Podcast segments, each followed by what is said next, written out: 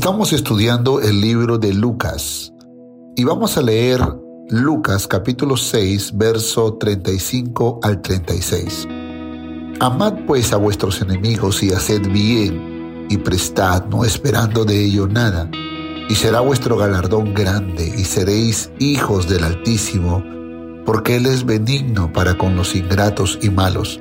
Sed pues misericordiosos como también vuestro Padre es misericordioso. Tenemos un Dios que nos ha mostrado tanto amor, tanta misericordia, al punto que tenemos suficientes razones para vivir una vida santa, superior al común denominador de las personas no creyentes, con el propósito de inspirar a través de nuestras vidas y reflejar la vida de Cristo. No nos conformemos a una vida simple, donde no marque la diferencia entre uno y otro.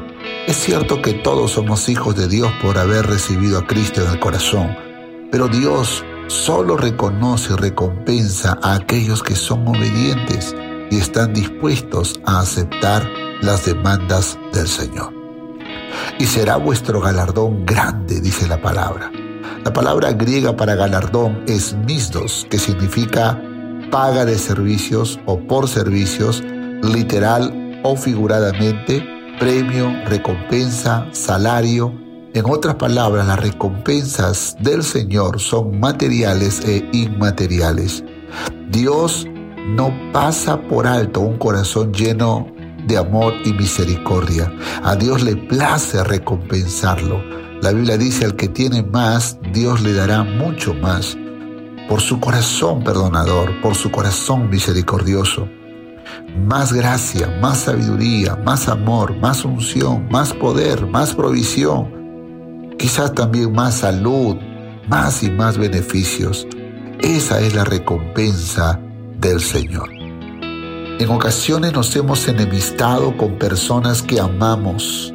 Debería ser fácil reconciliarse con ellos, pero es sorprendente lo difícil que se hace perdonar o pedir perdón. Es la oportunidad para demostrar nuestra benignidad y un corazón humilde. Debemos hacerlo no solo por la recompensa, sino por algo más que Jesús dijo y que se convierte en la gran razón. Y seréis hijos del Altísimo. En otras palabras, para que todos sepan que eres hijo del Altísimo, para que me reconozcan a través de ti, para que seas un reflejo de mi amor. ¡Wow! Qué gran responsabilidad tenemos de ser embajadores de Cristo. No basta solo con hablar de Jesús, es necesario demostrar a Jesús en nuestras vidas. Analiza en este día si hay alguna persona de las que tú amas que aún no has perdonado de corazón. O quizás no le pediste perdón sinceramente. No te preocupes por si no se dio cuenta o si es o no es necesario, solo analízate por dentro y piensa si tienes que arreglar cuentas con alguien. Si la respuesta es sí, es una grandiosa oportunidad para demostrar que eres hijo del Altísimo. Reflejarás a Jesús en misericordia y o en humildad. Dale un fuerte abrazo, un beso. Ora con esa persona y reconcíliate con tu hermano o con tu hermana. Así te prepararás para aplicar misericordia a tus enemigos. Estoy seguro de que Dios te ayudará a vivir una grandiosa aventura de fe.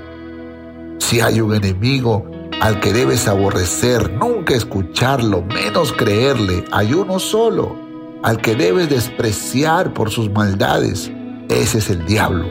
Nunca hagas las paces con él, vénselo cada día amando a los seres humanos, en especial a tus enemigos.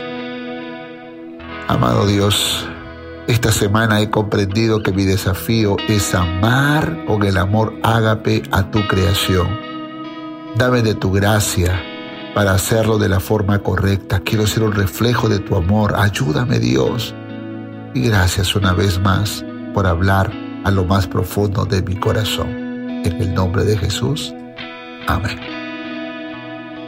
Espero que este devocional haya sido de bendición para sus vidas. Paz a vosotros.